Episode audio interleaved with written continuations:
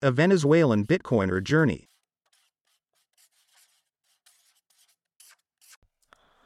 Buenas a todos, ¿cómo están? Les habla Luru Sand o Luis López, como ustedes quieran llamarme. Soy un venezolano Bitcoiner y este podcast se titula A Venezuelan Bitcoiner Journey o en español, para los que no sepan, es un viaje, no es, ni siquiera un viaje, es el camino que ha tomado un venezolano eh, y las experiencias que he vivido con y sin Bitcoin. Uh, este podcast lo hago con la finalidad de, pues, básicamente contar un poco de mi vida y hacer un, una especie de diario abierto para aquellas personas que se sientan pues identificadas con algunas de las cosas que digo y pienso. Soy de Venezuela. Venezuela es un país pequeñito para aquellos que no sepan en América. Eh, no América, Estados Unidos. No, like we are America. No, no, no. América. Eh, Sudamérica. Y pues um, quedar al ladito de Colombia por encima de Brasil. Um, eh, para los que ya hayan escuchado de Venezuela, probablemente han escuchado de hiperinflación, no hay comida, no hay papel para limpiarse las nalgas, pero eh, bueno, somos un poco más que eso, tenemos bellos paisajes, tenemos el Santo Ángel y todo ese tipo de cosas, ¿no? Ah, que quizás hayan oído por ahí, pero no hay papel. No, mentira, ya hay papel, no había papel. En fin, uh, soy de una un pequeño estado de Venezuela llamado Barinas, un estado muy llanero, sabanas, vacas, popó de vacas y pues mucho queso. Uh, y pues nací allá por ahí en el eh, un hospital llamado Luis Racetti. Y, y, nada, básicamente ese soy yo. Mm, como dije, soy Luis López y soy básicamente el que está presentando y narrando todo este podcast. este es un episodio piloto. Si me escuchan un poco nervioso, lo estoy grabando sin ningún tipo de previa, por decirlo así. Mm, básicamente no hice nada más que agarrar el micrófono, conectarlo, conectar el programa o abrir el programa con el que iba a grabar y pues aquí estoy. Em, bueno, eso sí hice algunas unas, preguntas para pues mantenerme un poquito en contexto, ¿no? Y no llevarlos por todos lados. Mm, estoy haciendo este podcast o que ¿por qué hago el podcast? Porque, porque quiero, quiero relatarles mis experiencias ah, desde que estuve en Venezuela hasta que salí. Ahora me encuentro en los Estados Unidos de América. Y quiero eh, comentarles mis experiencias. Y por qué, uh, por qué decidí, pues, básicamente adoptar Bitcoin como uh, más que una manera de, uh, digámoslo, económica o financiera para hacer dinero, lo adopté más como una especie de filosofía y me ha ayudado bastante en muchas áreas, aparte económicas. pero bueno, eso será algo que voy a, a, tocar más a fondo más adelante. Pero en fin, lo que quiero hacer con este podcast es hacerles llegar a ustedes, los que me están escuchando y los que me están dando sats, porque sí, también tengo Lightning activado por acá.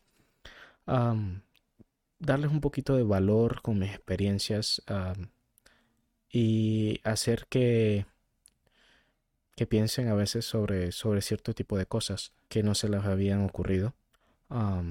Probablemente a lo largo del show o del podcast o de otros episodios, eh, pues vaya evolucionando porque para eso estamos todos, ¿no? Para evolucionar. Mm, lo que quiero con este podcast, ya se los dije, es agregar valor a sus vidas de alguna manera y entretenernos un poquito con mi falta de humor y mi voz sensual. Ok. ¿Qué tengo para ofrecerte yo a ti, al que me está escuchando? Eh, Creo que las preguntas son un poco redundantes, pero bueno, ya las hice, así se van a quedar. Lo que tengo para ofrecerte a ti es, digamos, 45 minutos a una hora de tiempo en el que puedes sentirte mm, escuchado aunque no me estés hablando. Puedes dejar ahí, escribirme un boost lo que quieras decirme, no importa si no haces ningún tipo de transacción con Satoshis, pero puedes hablarme y yo te, te responderé en mi próximo episodio. Y, y eso, básicamente estoy buscando una manera de, hacer uh, un poco de audiencia y más que audiencia quiero considerarlos personas cercanas a mí y amistades. No tengo mucha experiencia con esto del podcast.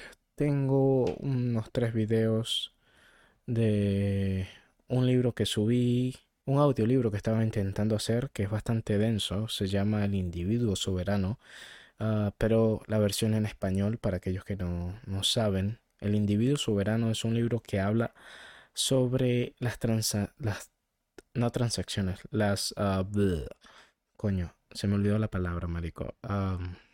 Ok, vamos.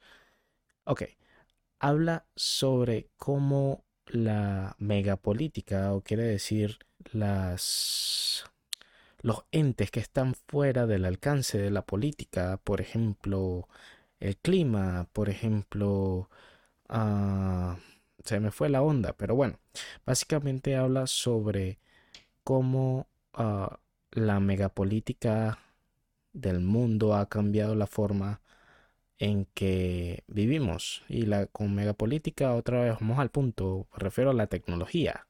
A eso me quería, a eso quería hablar. Sobre cómo las tecnologías han revolucionado la forma en que vivimos como especie.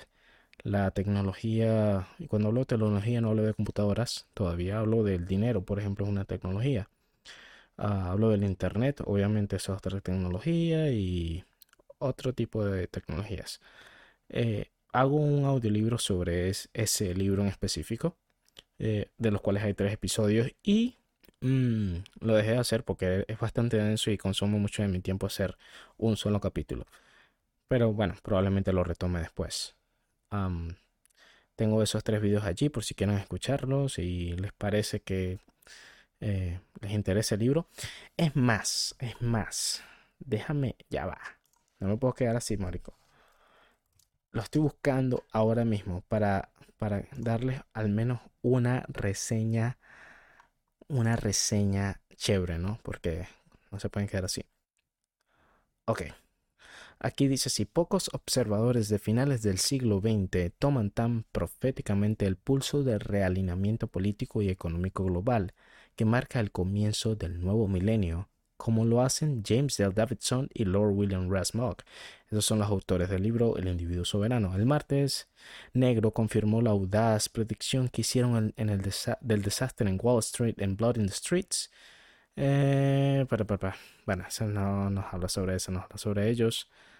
Ok, aquí dice, el individuo soberano explora la mayor transición económica y política en siglos el cambio de una sociedad industrial a una sociedad basada en la información.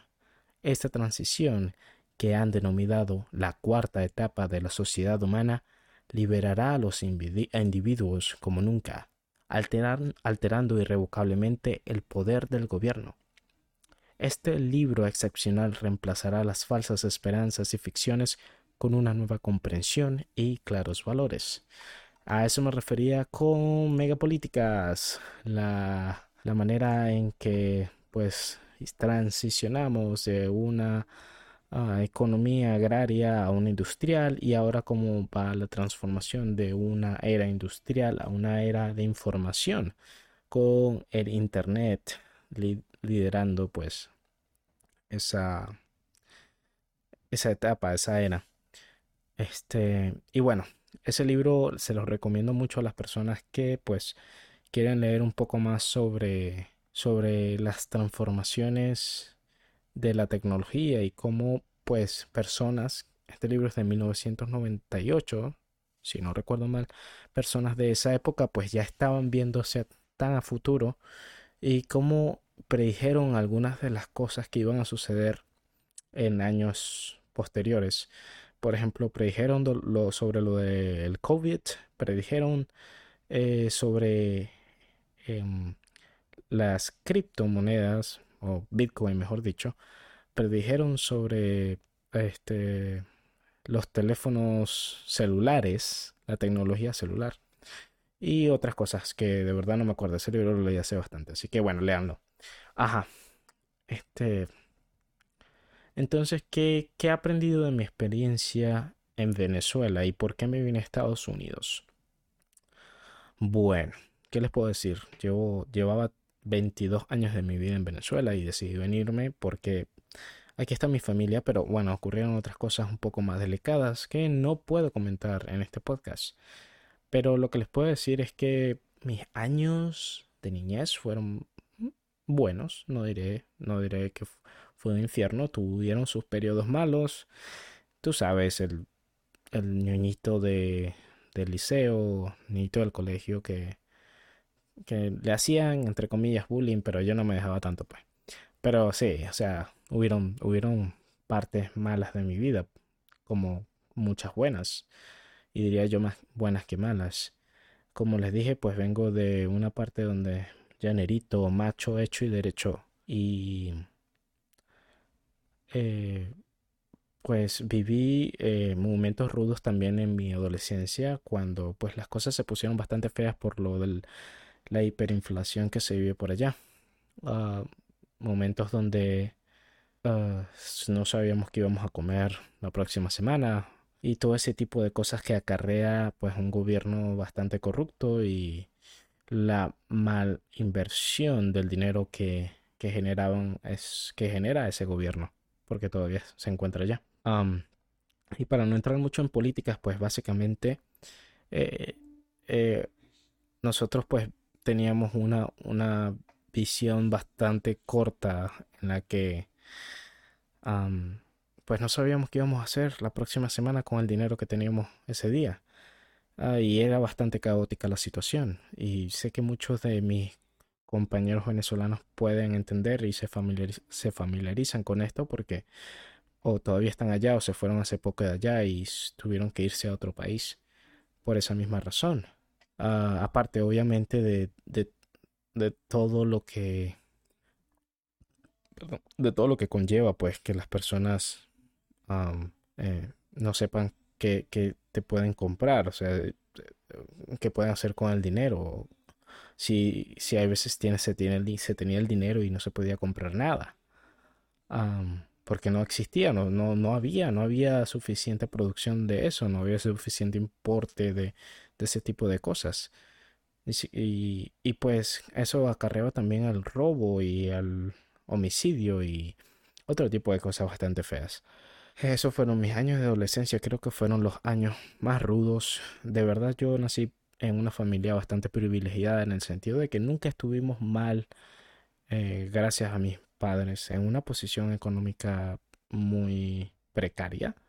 Eh, no diríamos que éramos clase media alta o nada por el estilo, pero eh, mis padres eran, eran de verdad, fueron muy buenos padres, lo son todavía.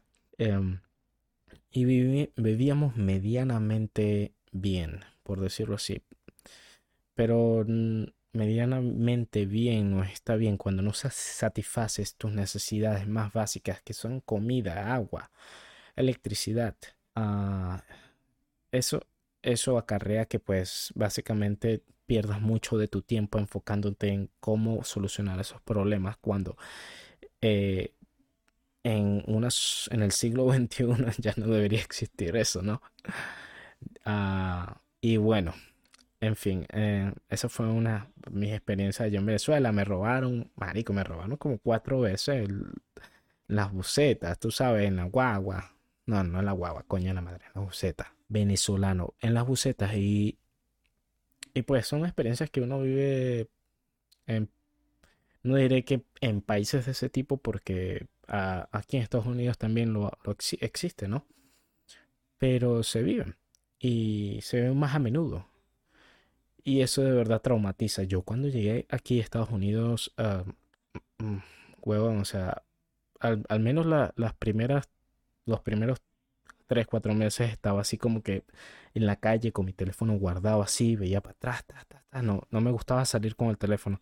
Entonces son uno de esos traumas que uno tiene como, como que vienen con uno desde, desde Venezuela. Que no debería ser así, ¿no? Pero bueno. Y bueno, eso fue pues por encima parte de mi niñez y adolescencia. Mm, ok, vamos a ver. ¿Qué ando aquí pensando y no sé por qué, si aquí tengo algunas preguntitas. Ok, ¿por qué Bitcoin? ¿Por qué, por qué el, el, el, podcast se llama o el, el, el diario de un venezolano Bitcoiner o como le quieras decir? No sé. Marica, yo soy, yo soy medio, medio capocho para lo del inglés, la cosa todavía, ¿no? Escrito. Pero me gusta, me gusta ese título porque básicamente te deja saber que va a tratar sobre Bitcoin, al menos en parte, este, este podcast. ¿Por qué Bitcoin? Mira, yo, yo escuché sobre Bitcoin por allá, un amigo mío, saludos, Manuel Vera, me dijo que algo sobre Bitcoin. ya no le paré mucha bola, ¿no? O sea, yo como que escuché tal, Bitcoin, ok lo, busqué y sale que era una criptomoneda. Creo que fue eso en el año 2015-2016, si no recuerdo mal, no 2014. Ya tendría mis diez y pico de años. Y bueno, no, no, le, no le presté mucha atención. Por allá Bitcoin el valor era alrededor de 5 mil dólares. Ah, y al cambio, ¿no? Después en el 2019 volví a escuchar en una de esas bull runs de Bitcoin ¿sabes? Donde el precio se disparó. Creo que llegó a 20 mil y era porque algunas instituciones, perdón, compañías ya estaban eh, entrando a, esto, ¿no? Entonces, eso fue, ahí fue que por primera vez me puse a revisar un poco más sobre esto. Y dije, o sea, Bitcoin, ah, ok, una tecnología de dinero descentralizado. Ajá, Ok. De verdad no entendía mucho los conceptos. Solo me parecía eh, algo interesante. Soy una persona que es muy, muy curiosa y me gusta mucho la tecnología. Desde un nivel de, de tecnología me llamó bastante la atención, pero no compré, o sea, solamente estaba revisando qué es, ¿sabes? No, no quería meterme de cabeza, tampoco es que tenía los miles de dólares para, para gastar. Y entonces, bueno, eso fue en principio mediados del 2019. 2020 compré mi primer, uh, por decirlo así, hice mi primera compra en Bitcoin, creo que fueron alrededor de 250 dólares. Para ese tiempo estaba trabajando en una fábrica y pues me iba bastante bien. Estaba solo, eh, no tenía pues pareja, no, no, no tengo hijos, no tenía mascotas. Y dije, bueno, ¿por qué no? Vamos a, comprar algo. Si se va a cero, pues no es mucho lo que voy a comprar. Y bueno, y en el 2020 empezó otro bull run que llegó creo que a los 69 mil dólares. Ah, si no recuerdo mal, perdón, 2020. Sí, 2020. Ah, a los 69 mil dólares. Y dije, bueno, está bien. De esos 250 compré alrededor de 30 mil, creo que me llegó casi a 400 dólares. Y dije, wow, los vendo. vendí, vendí, ok, me hice una ganancia ahí, ¿no? Dije, bueno, chévere, me gusta, vamos a, vamos a seguir invirtiendo, capaz sigue subiendo la cosa. Eh, y recuerdo que había metido como mil dólares. Eh, no a los 69, estaba ya abajo, un poquito más abajo, había bajado como a 60 o 50 y algo, no recuerdo bien. Y compré, Y en eso se vino el bear market, que es como que viene la bajada. Y básicamente compré una ya muy, muy, arriba. Entonces esos mil dólares se me convirtieron en, creo que fueron 300 o 400 dólares. Pero dije, bueno, ya metí esto aquí, no lo voy a dejar, quizás sube. Y yo creo que muchas de las personas que están desde mi experiencia, porque tú sabes que la inflación y la cuestión que perdón, el dólar va a subir, eh, perdón, el dólar, este, inflación, que tienes que comprar algo, eh, pero cuando eres una persona que está empezando, un adolescente de 25 años en ese tiempo, está empezando, Maric, tú no tienes para estar comprando real estate y tú lo único que puedes comprar es stocks o ah, básicamente eso es, sí, stocks. Y yo no quería stocks porque, o sea, se, tienes que dedicarle una cantidad de tiempo increíble. Básicamente te tienes que estudiar. Es otro tipo de estudio solo para mantener el valor de tu dinero. Y eso me parece a mí algo increíblemente contra... O sea, tu tiempo, al menos que te quieras dedicar a eso, ¿no? Pero entonces, bueno, dije, bueno, si entonces no, no lo voy a vender, ¿qué puedo hacer con él? O sea, ¿por, ¿por qué Bitcoin? O sea, ¿por qué sube? ¿Por qué hay tanta gente que habla de esto? Estaba así como que, bueno, vamos a, dejarlo allí. Pero me puse a investigar un poco más y busqué en, YouTube uh, Bitcoin. Creo que fue lo primero que hice. Y me salió un chorrero de video. Pero recuerdo que cliqué uno sobre eh, una persona que se llama Robert Breedlove. Y él hace videos más tocando el tema filosófico y moral de Bitcoin. Y, e intenta como dar una explicación de por qué Bitcoin es el dinero del futuro. Y yo me quedé como que, en serio hay gente que hace esto. O sea, por ¿cómo pueden decir algo tan tan así, tan tan seguros, estar tan seguros de eso. Y seguí viendo y, bueno, sí, como que sí tenía algo de razón. Y el tipo habla suave, bastante elocuentemente, eh, articulado. y yo, ok. Este, recuerdo que me quedé un poco así como que pensándolo. Y mientras más indagaba sobre el tema, más me convencía de que sí, que Bitcoin es básicamente el dinero más fuerte que ha existido en la faz de la humanidad por todo el tiempo que hemos vivido aquí fue básicamente una invención de cero a uno, queriendo decir que es la innovación. Es el, el, primer dinero que tenemos que tiene un que sabemos cuál es la dirección que va a tomar es el primer dinero que tenemos que, del que no se puedan ser más de 21 millones. Y es la primera vez que tenemos un dinero donde resuelve el problema general bizantino, que es el, problema de, de, un tercero, que hay que confiar un tercero, como un banco, por ejemplo, o una compañía, con tu dinero para que el, en una transacción el otro pueda también tener su dinero, estando a distancias lejanas. Porque tú puedes hacer una transacción por efectivo estando con otra persona enfrente al otro, ¿no? No hay problema, no necesitas un tercero para ello.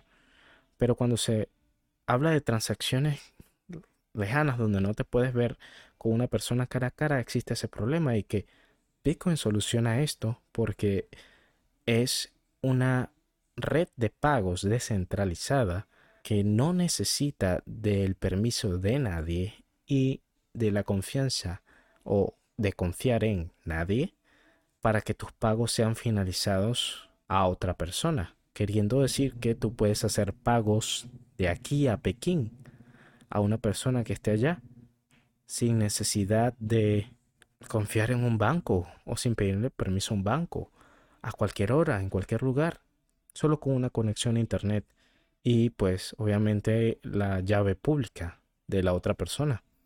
Cuando digo llave, pública me refiero a básicamente una dirección, o una cadena de números y caracteres. Eso es una llave pública. Eh, y pues, bueno, eso me quedé bastante choqueado porque dije, coño, o sea, si Bitcoin hace todo esto, ¿por qué más gente no se une. Porque desde mi punto de vista los bancos, que son gobernados por personas, igual que los políticos, pues vengo de un país donde eh, los políticos y la política y los bancos están todos corruptos. Vengo desde ese mundo y por supuesto que le entro a algo donde no esté gobernado por eso, sino por código, básicamente. Y pues me fui por esa tangente de, de que, wow, o sea, de verdad esto es dinero para todo el mundo. Un dinero que no le pertenece a nadie y que no importa cuánto intentes engañar al sistema, el sistema favorece a todos por igual. Nadie puede ser, eh, por decirte así, el burócrata, ¿no? la persona que controla, la persona que pone las reglas para los demás, pero no para ellos. Nadie puede estar en el top de la pirámide en Bitcoin porque Bitcoin es dinero para todos. entonces se me hizo bastante interesante todo esto y ya yo dije, bueno, o sea, los 400 no importan, seguir más investigando más sobre esto, ¿no? Y llegó un punto en que bastante de mi, de mi tiempo estaba solo en Bitcoin y entendiéndolo, cómo funciona Proof of Work, que es el, el sistema con, con, el que Bitcoin ah, asegura las redes, uh, o asegura, mejor dicho, la red, uh, y cómo funcionan nodos y, ¿sabes? Tratando de descubrir cómo podía, cómo podía hacer más. O sea, viendo a ver si podía de alguna manera generar Bitcoin. y pues me di cuenta que no era necesario como pues generarlo. Podía básicamente cambiar el dinero que hacía por mi sueldo y just cambiarlo por Bitcoin y guardarlo y tenerlo como una manera de ahorrar. en vez de estar en stocks y ese tipo de cosas. Pon tu dinero a trabajar. Sí, claro. que no es por nada. O sea, los que hacen ese, eso, los que hacen lo del stock market y ese tipo de cosas está bien pero para mí no, no es. Yo prefiero dar algo de valor eh, y no estar tanto metido en, en cómo poner a funcionar tu dinero cuando la función de dinero es básicamente un medio de intercambio y una manera de guardar tu, tu tiempo para, futura, para futuro. Y eso es, eso es el dinero para mí. Entonces Bitcoin fue como que, book, clic. Así puedo guardar mi dinero sin preocuparme por la inflación. Porque sé totalmente que eh, Bitcoin por, por definición es deflacionario. No se pueden crear más unidades después de los 21 millones. Y bueno, eh, y, digo Bitcoin porque de verdad las otras criptomonedas son básicamente, ah, diría yo, como compañías, porque no son realmente descentralizadas. Son compañías que ah, promulgan pues sus monedas, pero todos, todos tienen alguna cabecilla. Bitcoin es la única, es el único protocolo, así como el Internet, que es totalmente descentralizado y no tiene ningún solo punto de fallo ah, único. Y pues básicamente eso es lo que ha hecho pues Bitcoin para mejorar mi vida en el área financiera, pero en el área financiera, pero también a su vez eso ha mejorado pues la manera en que yo puedo pensar una persona que está pendiente del dinero, que no se evalúe cada dos años, cada año, está pendiente de, de qué hacer con el dinero, eso ocupa más tiempo.